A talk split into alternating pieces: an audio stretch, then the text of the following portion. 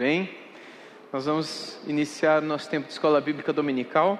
Hoje nós vamos entrar em 2 Timóteo, capítulo 2, capítulo 1, e dando sequência ao estudo das epístolas que Paulo escreveu a Timóteo, nós vamos é, analisar um pouco sobre esse tema. Não se envergonhe do evangelho, que é o tema que aparece para nós no capítulo 1 de 2 a Timóteo. Mas antes disso, nós vamos orar, então quero te convidar a me acompanhar nessa oração. Pai amado, obrigado por ter nos trazido até aqui em segurança e obrigado por fazer de nós teu povo, tua família, tua igreja. Obrigado, Senhor Deus, por nos dar a tua palavra e o teu espírito. Obrigado por, através do espírito, dar-nos discernimento para compreendermos a tua palavra. E obrigado, Senhor Deus, por tantas promessas relacionadas à tua palavra, relacionadas à nossa vida. Nós pedimos que o Senhor cumpra essas promessas, porque o Senhor sabe o quanto nós precisamos da tua palavra. Que o Senhor faça aquilo que o Senhor faria, falou que faria por nós e em nós, através da tua palavra, nos santificando, nos alimentando, nos dirigindo, porque nós precisamos de ti. E somente quando o Senhor fala e age é que tudo faz sentido. Por favor, Senhor, fortaleça-nos e abençoa-nos. Fala conosco. Nós clamamos em nome de Jesus. Amém. Abra comigo sua Bíblia lá em 2 carta de Paulo a Timóteo, capítulo 1. Nós vamos dar início a esse estudo, tentando entender um pouquinho do período em que Paulo escreveu essa carta. Quando Paulo escreveu a sua primeira epístola a Timóteo, é, Paulo estava num período diferente de quando ele escreveu a sua segunda epístola a Timóteo. A carta não foi escrita imediatamente após a outra. É, a segunda carta de Paulo a Timóteo, ela foi escrita no final da vida de Paulo. Na verdade, essa foi a última carta que o apóstolo Paulo escreveu na sua vida. Eh, Paulo escreveu 13 epístolas no Novo Testamento, 13 cartas que estão no Novo Testamento. Ele serviu também de conselheiro para outras duas que Lucas escreveu. O Evangelho segundo Lucas, o Evangelho de Lucas, tem a mente de Paulo por trás dele. O livro de Atos dos Apóstolos também tem a mente e quase que o protagonismo de Paulo por trás de si. Mas ah, as cartas que têm a assinatura do apóstolo Paulo são 13 cartas. E a última carta que ele escreveu antes de morrer foi 2 Timóteo. Essa carta que a gente vai começar a estudar hoje e vamos para os próximos aí três domingos. Esta carta Paulo escreveu também de uma prisão. Houveram outras quatro cartas que ele escreveu também de uma prisão, que foram as de uma prisão anterior, que foram as cartas de Efésios, aos Efésios, aos Filipenses, aos Colossenses e Filemão. Então, Efésios, Filipenses, Colossenses e Filemão. Essas quatro cartas ele escreveu quando ele estava preso em Roma durante o, a sua terceira viagem missionária. Nós estamos estudando no culto a primeira epístola de Paulo aos Tessalonicenses, e eu tenho dito a vocês que Paulo escreveu primeiro a Tessalonicenses na sua segunda viagem missionária. primeira viagem missionária foi bastante curta, segunda viagem missionária um pouco mais longa, chegando até Tessalônica, lá no alto da Macedônia, depois começa a descer, e aí volta para Jerusalém, depois Antioquia, da Síria, que era a cidade base, a igreja mãe dessas viagens missionárias, era a igreja onde Paulo de fato era o pastor, junto com Barnabé, e que mandava Paulo para essas viagens missionárias que ele fazia. E a terceira, na terceira viagem missionária de Paulo, que é uma que ele faz um pouco mais distante, visitando as igrejas que ele fundou na sua primeira e na segunda viagem missionária, no final da terceira viagem missionária, quando Paulo chega em Jerusalém para entregar a oferta de ajuda que algumas igrejas haviam arrecadado para os irmãos judeus que estavam vivendo um período de grande dificuldade, Paulo é preso em Jerusalém. E ali de Jerusalém ele é levado preso até Cesareia de Filipos, Filipe, e aí de lá ele é levado numa embarcação com outros mais de 200 presos para a cidade de Roma para ser julgado. Acontece um naufrágio no meio do caminho, eles acabam sobrevivendo ao naufrágio, vão parar numa ilha quase que deserta, embora havia alguns habitantes que ali estavam. Enfim, depois ele acaba chegando na cidade de Roma, ali ele é levado para uma prisão, era uma prisão quase que domiciliar, era uma prisão um pouco mais tranquila, porque Paulo era considerado um cidadão romano, então a ele eram garantidas, garantidos alguns direitos nessa terceira viagem missionária, mas ele ficou preso. E ali ele evangelizou o carcereiro, evangelizou guardas, evangelizou uma série de pessoas que estavam ligadas ao império, que estavam ligadas à corte, e ali ele teve acesso a muita coisa que nessa prisão aqui ele não teve acesso. O que a gente sabe é que o livro de Atos dos Apóstolos, que termina com o capítulo 28, termina com Paulo preso. O Atos 28, que é o último capítulo de Atos dos Apóstolos, o apóstolo Paulo está preso em Roma, no final dessa terceira viagem missionária, é, depois ele ter escrito essas cartas aos Colossenses, aos Filipenses, a Filemon e aos Efésios. A gente sabe pelos pais da igreja, que são os primeiros pastores da história do cristianismo, que Paulo foi solto depois de ele ter tido acesso ao imperador, ter se defendido e ter sido absolvido. Ele foi solto. A Bíblia não conta mais nada a respeito da vida de Paulo, mas a gente sabe pelos pais da igreja que ele fez uma quarta viagem missionária.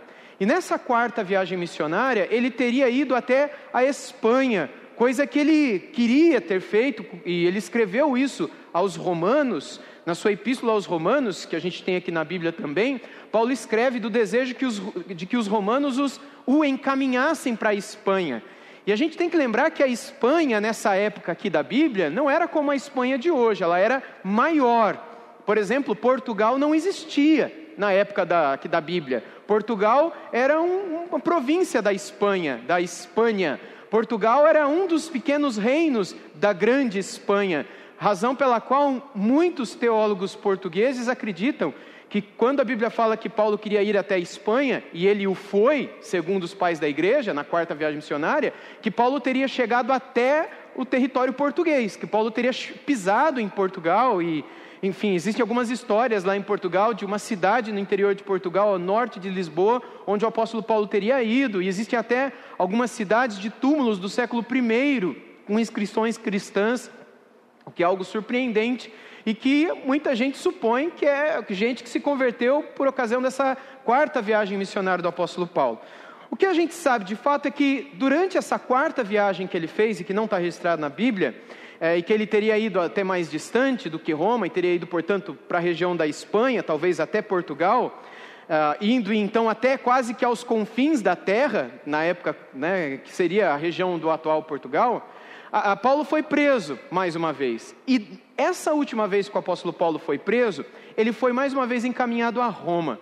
A gente não tem os detalhes do porquê ele foi preso e como ele foi preso, mas o que a gente sabe que é nessa última prisão ele já não ficou mais em uma prisão domiciliar, ele já não teve os confortos que tinha na prisão que está registrada lá em Atos dos Apóstolos. Aqui, Paulo está numa masmorra. Aqui, Paulo está, está num lugar sujo, num lugar solitário, num lugar deserto, onde ele não tinha a companhia de ninguém, diferente de como aconteceu durante a sua prisão lá em Roma, que ele conta lá em Atos dos Apóstolos, aqui a coisa era um pouco pior.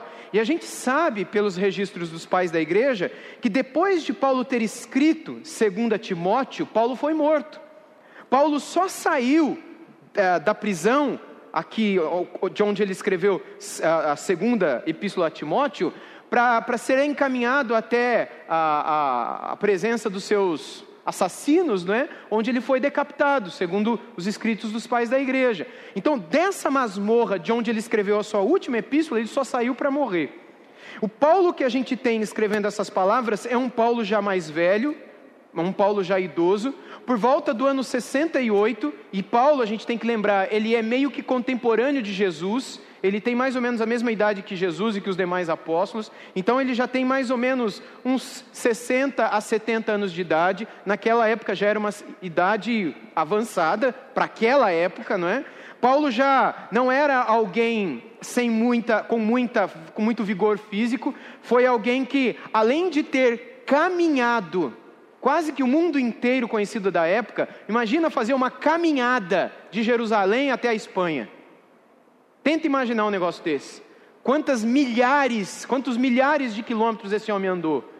Ele era alguém que passou por várias prisões, por vários açoites, por várias quarentenas, como ele mesmo descreve, por naufrágios, por privações, por fome, por tempestades, enfim, ele não era alguém, ele, ele, carregava no corpo, como ele mesmo escreveu numa outra epístola, as marcas de Cristo, e muita gente entende que essas marcas eram marcas mesmos, eram, eram cicatrizes, eram hematomas, eram, é, enfim, registros físicos de sofrimentos que ele passou, de surras que ele levou por causa do Evangelho de nosso Senhor Jesus Cristo.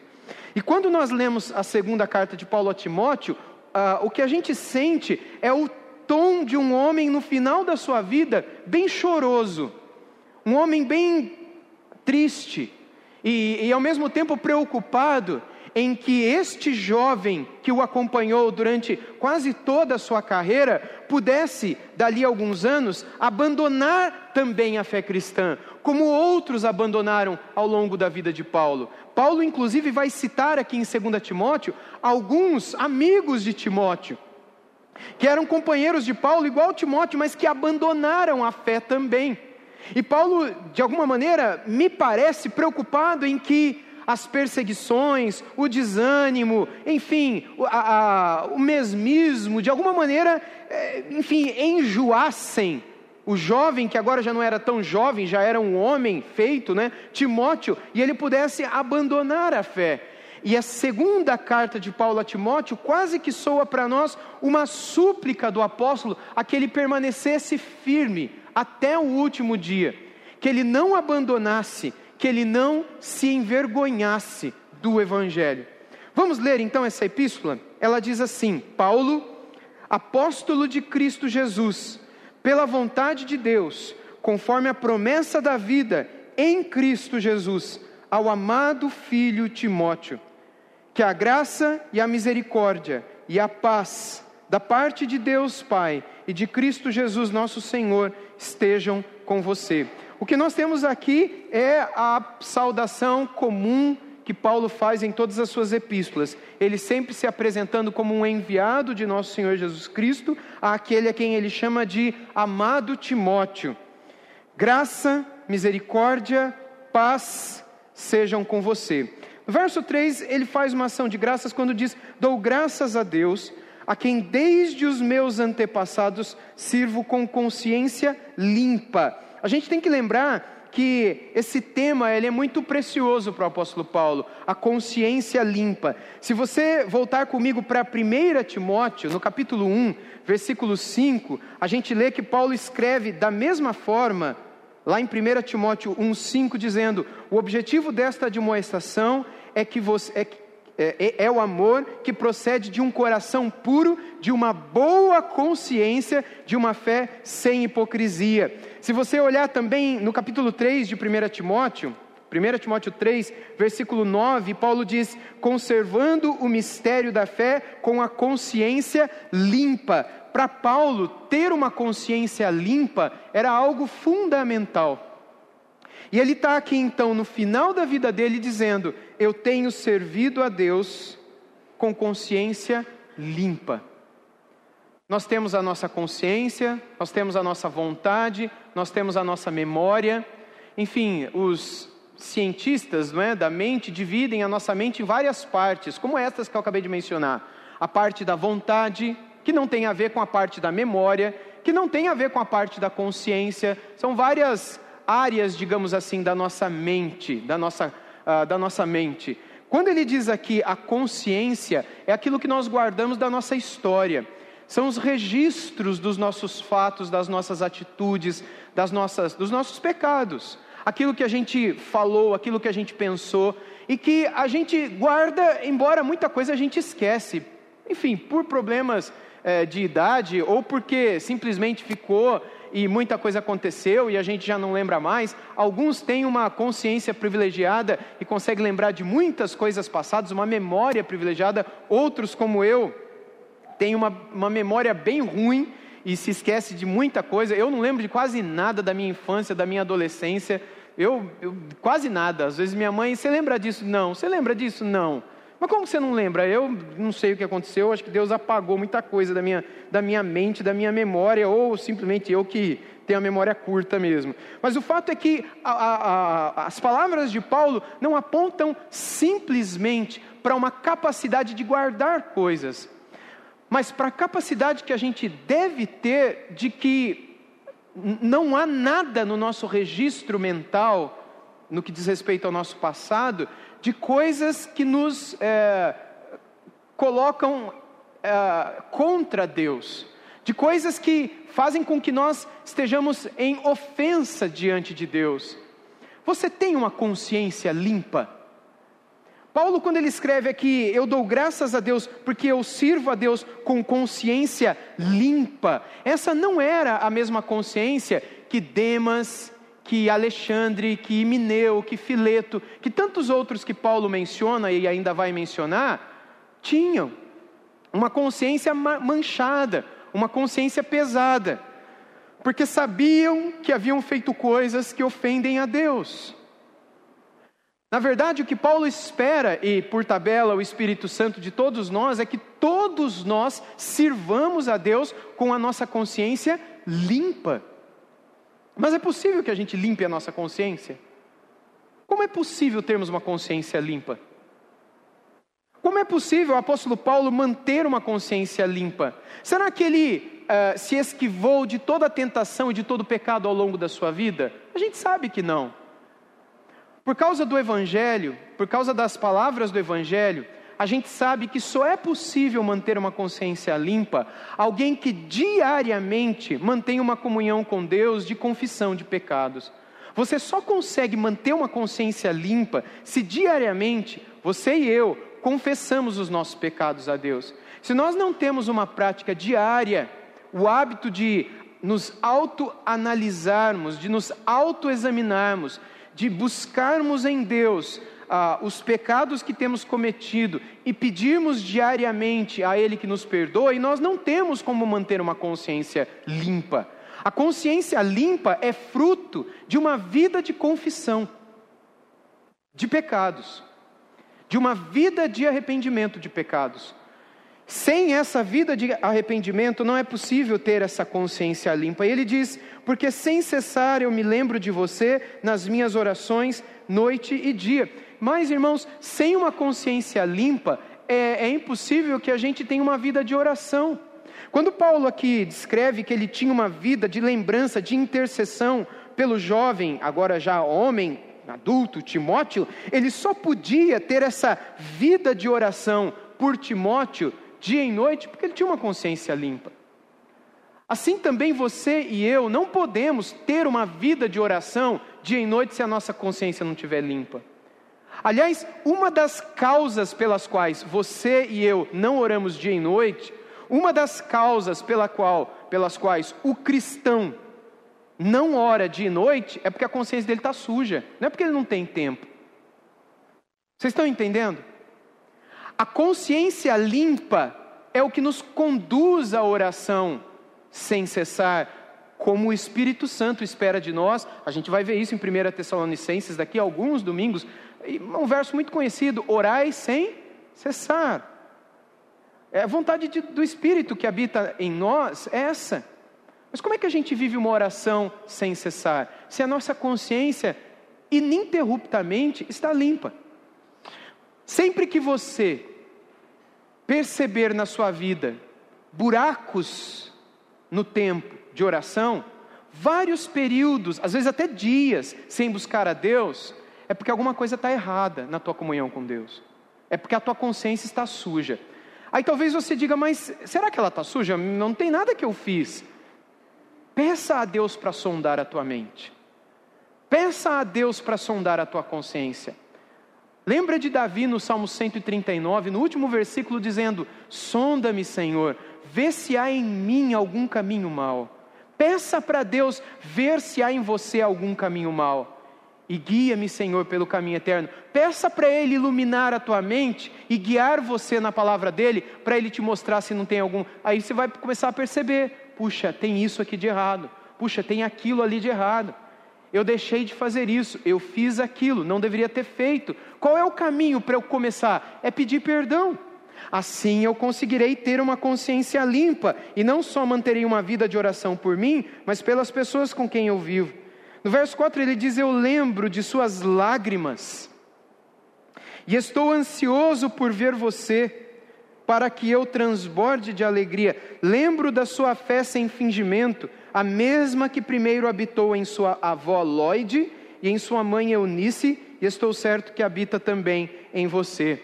Lá em Atos dos Apóstolos, nós não temos o registro do nome da avó e da mãe dele. Se você é, quiser me acompanhar, lá em Atos, no capítulo 16, nós lemos um pouco da vida desse jovem Timóteo.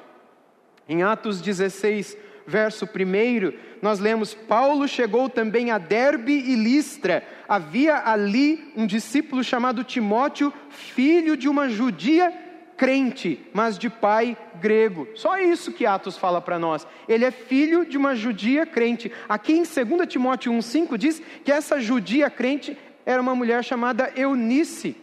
E não somente ela, ela era crente, mas a mãe dela também era, uma senhora chamada Lloyd.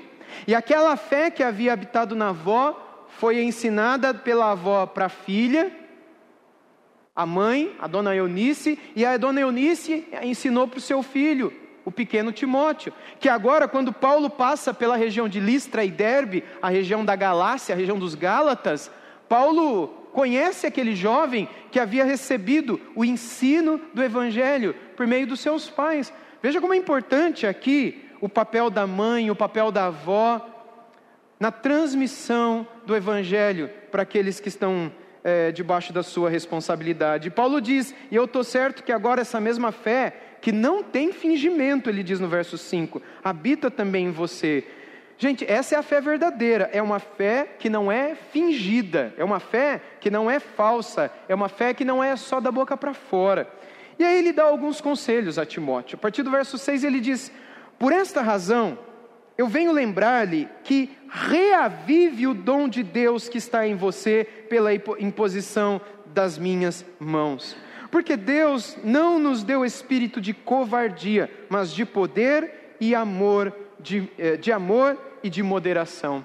Irmãos, isso que Paulo coloca aqui é algo que não somente nós, chamados por Deus para o ministério da pregação, do ensino, e que recebemos a, pela imposição de mãos de outros pastores, o ministério apostólico, né, o ministério do, do, do sermos enviados para pregarmos, para sermos ministros do Evangelho de Jesus, mas todos os cristãos precisam fazer o que Paulo pede de Timóteo aqui: Peço, venho lembrar-lhe que reavive. O to, o, o, a, a mensagem do reavivamento é algo que deve estar no nosso coração sempre. Os reavivamentos aconteceram ao longo da história e até hoje acontecem, mas via de regra acontecem em indivíduos, ou em famílias, ou em igrejas locais e raramente acontecem em cidades ou mesmo países inteiros. E eu amo ler livros de história de avivamentos, como é precioso ver o que Deus faz e como a sociedade é transformada, as famílias, o país é transformado. Ao longo da história, a gente tem histórias de reavivamentos que são espetaculares e que fazem com que a gente sonhe com o dia em que Deus, quem sabe um dia, trará um reavivamento ao nosso país. Você consegue imaginar um país inteiro, inteiro, sem fingimento, se convertendo e servindo ao Senhor? Você consegue imaginar um país inteiro, numa hora como essa, não há um lugar sequer, uma casa em que alguém esteja dentro, porque todos estão em alguma igreja adorando ao Senhor? Você consegue imaginar um, um momento desse? Ao longo da história da igreja, isso aconteceu em alguns países. Isso aconteceu por duas vezes nos Estados Unidos da América. Isso aconteceu algumas vezes, algumas vezes na Inglaterra, algumas vezes na região da Alemanha mais antiga, não é, que pegava Morávia, Boêmia, enfim, a Prússia e outras regiões mais ao entorno da atual Alemanha. Isso aconteceu numa região da África do Sul, isso aconteceu de uma maneira maravilhosa na Coreia do Sul, isso aconteceu em algumas regiões do Japão, algumas regiões da Indonésia, em alguns outros lugares mundo afora.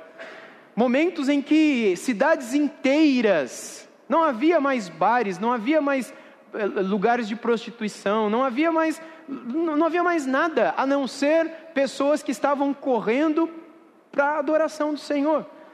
Imagina, por exemplo, se nós estivéssemos vivendo hoje o um momento de reavivamento, essa igreja estaria lotada de pessoas, lotada de pessoas. Ninguém cogitaria a possibilidade de estar fazendo outra coisa senão buscando a Deus. Mas isso é fruto de um reavivamento. Paulo pede aqui a Timóteo que ele reavive o dom que havia recebido, no caso aqui, o dom de ensinar, para que aquilo que começou não esfriasse. O dom e a fé, a vida. Assim como é possível esfriar o dom de um pregador, é possível também esfriar a vida espiritual de um crente, a vida espiritual de um irmão, de uma irmã. Se é possível esfriar a vida espiritual de alguém como Timóteo, se é possível que se esfrie a vida espiritual de um Paulo, você imagina se a sua e a minha vida não é possível esfriar? E ele fala: reaviva isso, reaviva isso, busque esse reavivamento, para que você esteja sempre pulando na presença de Deus, sempre com o coração transbordando de vontade de buscar a presença de Deus, em todo momento. Como é que a gente faz isso, irmãos? A gente faz isso por meio dos conselhos que Paulo dá aqui. Primeiro, a gente não pode ser covarde, mas a gente tem, cheio, tem que ser cheio de poder, de amor e de moderação, ele diz no verso 6. Aí no verso 8, ele diz o seguinte: portanto, não se envergonhe do testemunho de nosso Senhor. Começa aí. Não se envergonhe de testemunhar de Jesus, nem do seu prisioneiro, que sou eu. Lembra que eu contei para vocês agora há pouco que Paulo estava preso? Era a última prisão dele. Pelo contrário, participe comigo dos sofrimentos em, a favor do Evangelho, segundo o poder de Deus. Domingo à noite eu preguei para vocês um pouco sobre a importância do poder de Deus na nossa vida, o quanto Paulo falou sobre o poder de Deus na nossa vida, o quanto o Evangelho tem a ver não só com palavras, mas com poder também. A gente perdeu isso porque a gente só vive isso vivendo avivados, numa vida viva, numa vida desperta, em que a gente sente o poder de Deus em que a gente sente tristeza pelo pecado quando a gente o comete. Sabe aquela tristeza quando você comete um pecado e você não sabe de onde nem porquê, mas vem uma tristeza para o seu coração? Aquilo lá é o poder de Deus. A tristeza é uma marca, é um traço do poder de Deus, porque uma pessoa sem o Espírito Santo não sente tristeza pelo pecado, mas alguém que tem o Espírito, quando ele peca, quando ele pensa, quando ele olha, quando ele fala, dói no coração dele. Por quê? Por causa do poder. Não é só de palavras, é de poder. A gente tem que buscar isso. A gente tem que ler mais a palavra. A gente tem que falar mais com Deus. Pedir mais perdão. Pedir a Ele que nos encha com o Espírito Santo. Pedir, bater, buscar, clamar. Lembra do profeta Isaías? Esse versículo é tão especial. Se você quiser abrir comigo, essa é a oração que a gente tem que fazer, meus irmãos profeta Isaías, eu não lembro de cabeça o versículo nem o capítulo, mas o Espírito Santo me colocou na mente agora, eu acho que eu vou achar. Achei. É Isaías 64, 1. Só lembrava que estava no final de Isaías. Essa deve ser a nossa oração. Isaías 64, nós temos uma oração aqui por avivamento. Isaías 64, 1. Ah, se fendesses os céus e descesses Irmãos, isso é tudo. Ah, se fendesses os céus e descesse, se os montes tremessem na tua presença, como quando o fogo acende os gravetos, como quando faz ferver a água para fazeres notório o teu nome aos teus adversários, para que as nações tremam diante de ti. Gente, notem os verbos aqui. Não é simplesmente, sabe, uma aulinha de escola dominical não é simplesmente uma leitura que você faz e você não sente. Desde o começo ele diz: Ah, se fendesses e descesses, os montes tremessem, o monte treme. Fogo, luz, a água que ferve, o nome notório, as nações tremendo diante dele. Não é, não é simplesmente algo que se fala, uma história que se conta, é algo que se vive, é algo que se respira, é algo que se sente. Deus está aqui. Você sente a presença de Deus. E aí no verso 3 ele continua: Quando fizeste coisas terríveis, que nós nem esperávamos, desceste, e os montes tremeram diante de ti, porque desde a antiguidade não se ouviu, nem com os ouvidos se percebeu, nem com os olhos se viu, Deus além de ti, que trabalha para aquele que nele espera. Você espera por Deus? Ah, se fendesses os céus, eu espero pelo Senhor. Essa tem que ser a nossa atitude. Paulo queria que Timóteo tivesse essa atitude de espera. Desça, Senhor, derrama do teu espírito, fenda, faça tremer, tremer o meu coração, abalar a minha mente, ferver a minha alma diante das pessoas com quem eu convivo, que elas vejam a tua presença na minha vida e os meus inimigos, esse monte de demônio que quer estragar a tua vida, a tua família a minha, que eles percebam o Deus que trabalha por mim, para mim. Não é isso que o verso 4 diz? Esse é um dos versos que eu amo ter grifado na minha Bíblia, porque desde a antiguidade não se viu, nem com os ouvidos, não, desde a antiguidade não se ouviu, nem com os ouvidos se percebeu, nem com olhos se viu, Deus além de ti que faz o quê? Que trabalha para aquele que nele espera. Irmãos, essa era a oração de um avivamento, por um avivamento. E aí no verso 9, lá de 2 Timóteo 1, nós continuamos a ler que, que nos salvou e nos chamou com santa vocação, não segundo as nossas obras, mas conforme a sua própria determinação e graça que nos foi dada em Cristo Jesus antes dos tempos eternos. Ou seja, por que, que nós fomos salvos? A gente foi salvo com uma santa vocação, um santo chamado, não segundo as nossas obras, ninguém é salvo pelas obras, não é porque ajuda os outros, não é porque é uma pessoa boa, não é porque tem boa ação, mas a gente é salvo conforme o quê? Por causa de quê? O que, que diz o verso 9? Conforme a sua própria determinação. Determinação de quem? De Deus. Deus determinou a nossa salvação, não é a nossa obra. Deus santamente nos vocacionou, vocare, chamar. Ele nos chamou. Ele nos vocacionou, Ele predeterminou que nós fôssemos salvos. A graça que nos foi dada em Cristo, quando? No dia que a gente aceitou Jesus no coração? O que, que o final do texto do verso 9 diz? Antes dos tempos eternos. Irmãos, não me pergunte o que significa antes dos tempos eternos, porque aqui nós temos uma contradição de termos. Tempo eterno é a mesma coisa que falar o preto branco, é a mesma coisa que falar a luz escura, é a mesma coisa que falar o baixinho alto, é a mesma coisa que dizer o tempo eterno. Não dá para entender. Porque a eternidade não possui tempo. A eternidade é a eternidade, ela está fora do tempo. Deus criou o tempo quando Ele disse haja luz, e Ele criou o mundo, ali Ele criou o tempo, Ele criou a contagem do tempo. Isso vai durar até que todos nós iremos para o novo céus e nova terra e viveremos fora do tempo na eternidade. Mas isso é outro assunto. O texto aqui, ele apenas quer hiperbólica e hiperlativamente dizer para nós de uma maneira assim absurda que muito antes de qualquer coisa ter possivelmente existido, muito antes de você ser capaz de imaginar alguma coisa lá atrás, Deus já tinha decidido por você. Esse é o ponto. Mas quando? Não tem nenhum quando. É antes do quando. É antes de tudo ter existido. É antes de tudo. De quando? Desde antes da eternidade. Não dá para entender, mas o que dá para entender é que foi Ele que determinou, pela graça, nos dar essa salvação. No 10 ele continua, e manifestada, a graça e a salvação, manifestada agora, pelo aparecimento de nosso Senhor Jesus Cristo.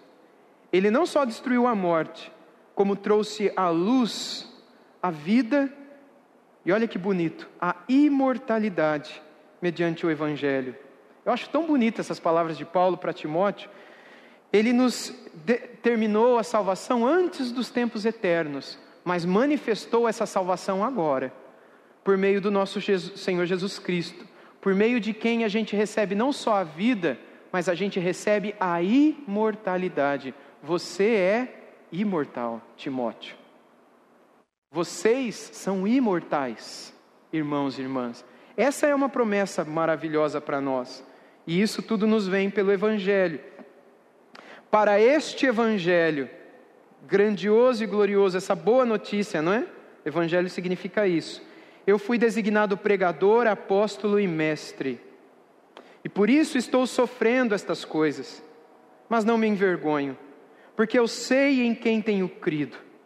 E estou certo de que Ele é poderoso para guardar aquilo que me foi confiado até aquele dia. Quando ele diz aquele dia, aqui a ideia de Paulo é o dia da segunda vinda de Jesus. O dia quando ele receberá de volta a sua, quando ele receberá a sua coroa. Ah, vá um pouco mais para frente, 2 Timóteo mesmo, capítulo 4, versículo 8. Que dia é esse? É o dia que está lá em 2 Timóteo 4, 8, quando Paulo diz: Desde agora me está guardada a coroa da justiça que o Senhor, reto juiz, me dará quando? Naquele dia. E não somente a mim, mas para quem? Mas também a todos os que amam a sua vinda. Você ama a vinda de Jesus?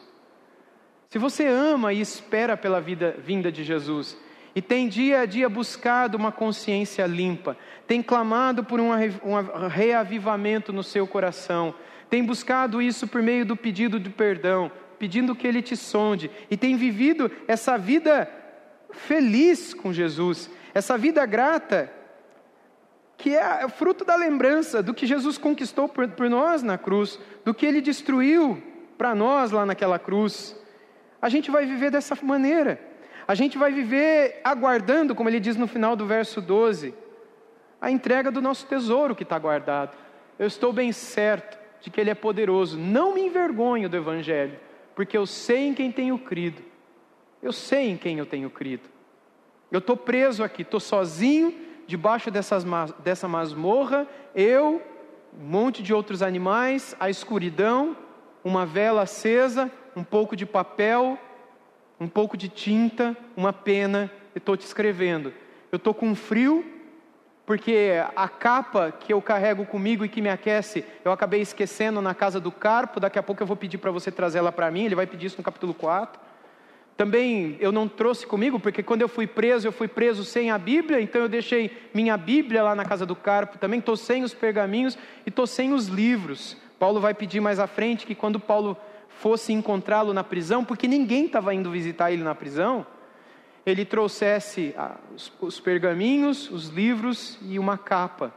Paulo estava nessa condição, mas ele parece feliz, dizendo: Eu não tenho vergonha daquilo que eu fiz, não tenho vergonha desse evangelho, eu estou sofrendo tudo isso, mas eu sei em quem eu tenho crido e eu estou certo de que Ele é poderoso para guardar aquilo que me foi confiado até aquele dia. E o que é que foi confiado? A coroa que vai ser dada a ele e a todos que amam a sua vinda, como a gente leu no 4:8. E ele diz: "Mantenha o padrão das sãs palavras que de mim você ouviu, com fé e com amor que há em Cristo Jesus, por meio do Espírito Santo que habita em nós. Guarde o bom tesouro que lhe foi confiado."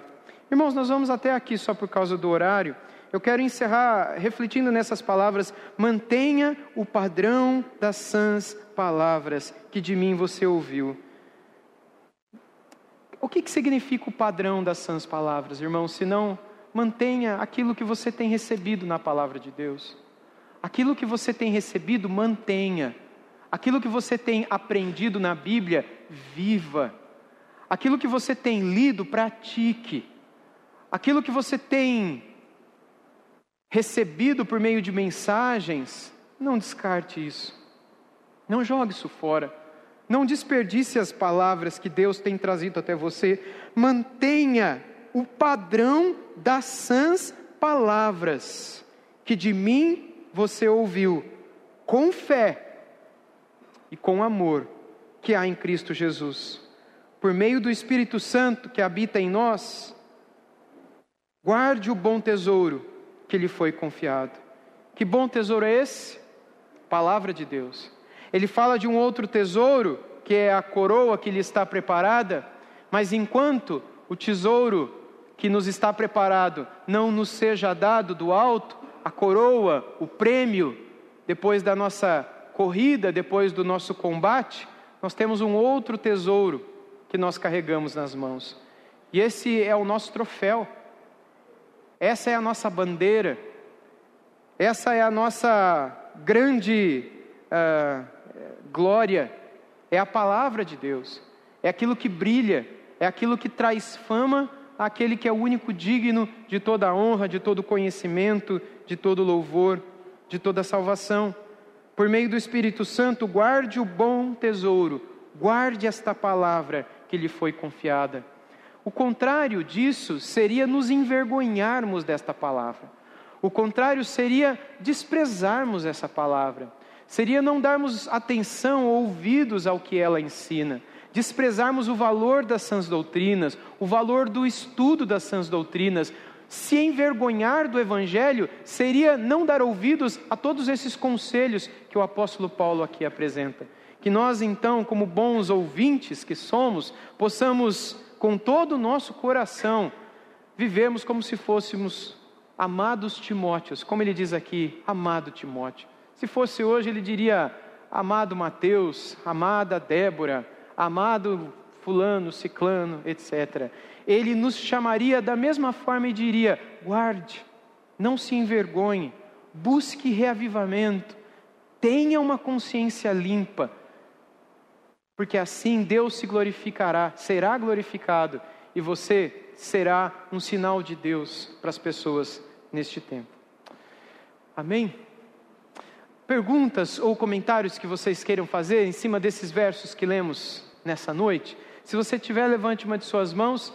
A Ana Lu vai levar o microfone até você. Alguém? Sim, aqui, por favor.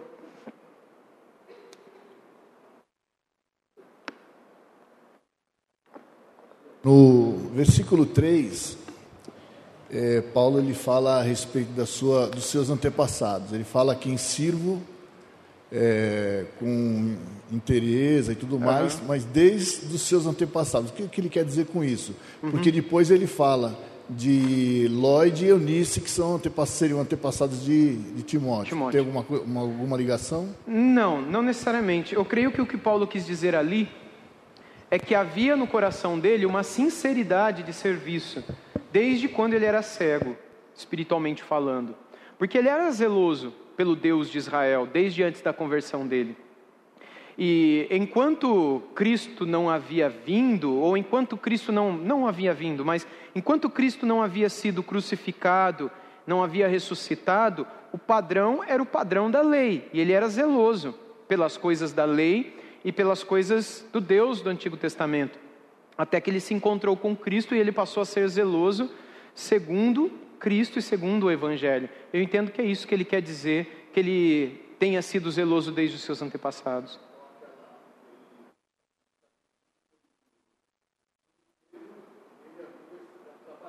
Sim.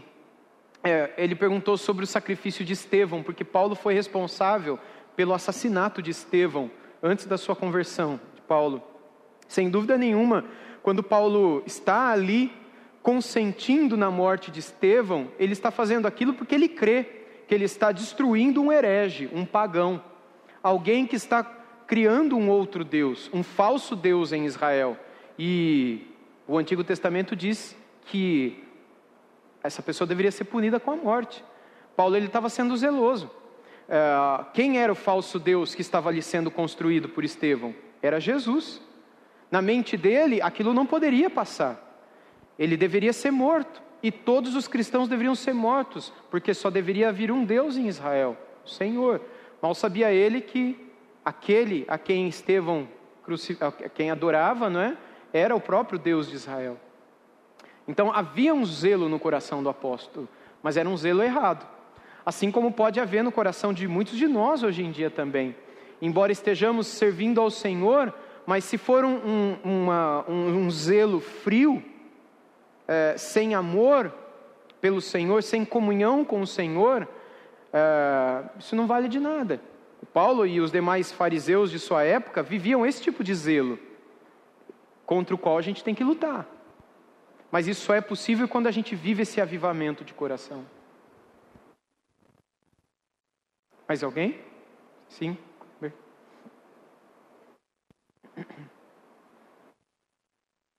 Aí, pode falar alto. Eu, eu replico daqui que eu acho que teve problema. Né? Sim, o senhor falou assim. Okay. Paulo, Paulo escreve para Timóteo uh, manter o, o avivamento, ser reavivado. E é comum, quando encontramos irmãos uh, de outras denominações, ao, ao, conversar com esses irmãos, eles sempre falam: Olha, a minha igreja é avivada. Aí, quando conversamos um pouco mais, eles definem avivamento como uma igreja que manifesta dons espirituais, que danças, falar em línguas. Mas quais são as características de um verdadeiro avivamento? As características de um verdadeiro avivamento são uma consciência limpa diante de Deus, um coração sempre contrito diante do pecado, sempre quebrado diante do pecado.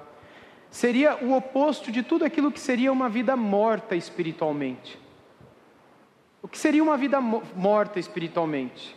Como é que nós escondemos a morte?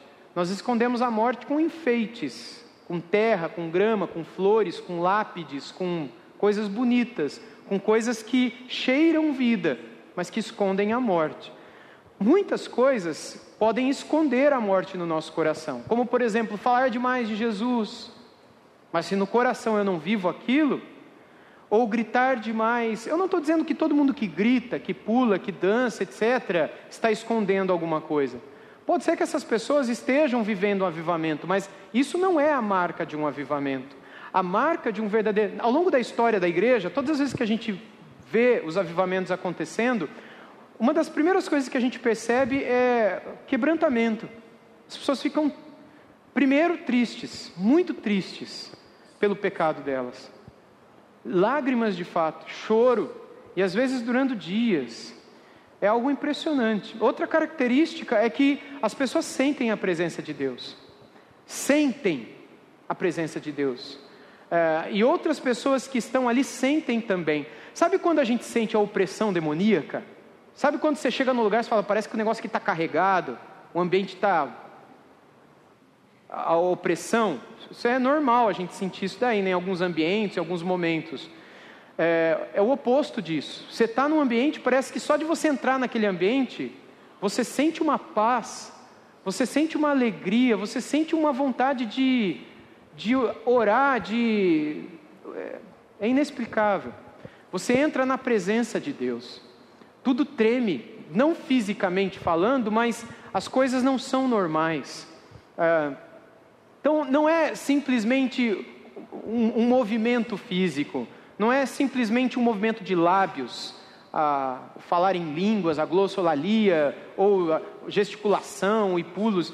Não isso, mas é literalmente um coração quebrantado, um coração consciente do seu pecado, que é conduzido a uma consciência limpa por conta do perdão de Deus e que busca uma vida com Deus, uma vida que respira a presença de Deus, que sente essa presença e que a leva consigo para onde for.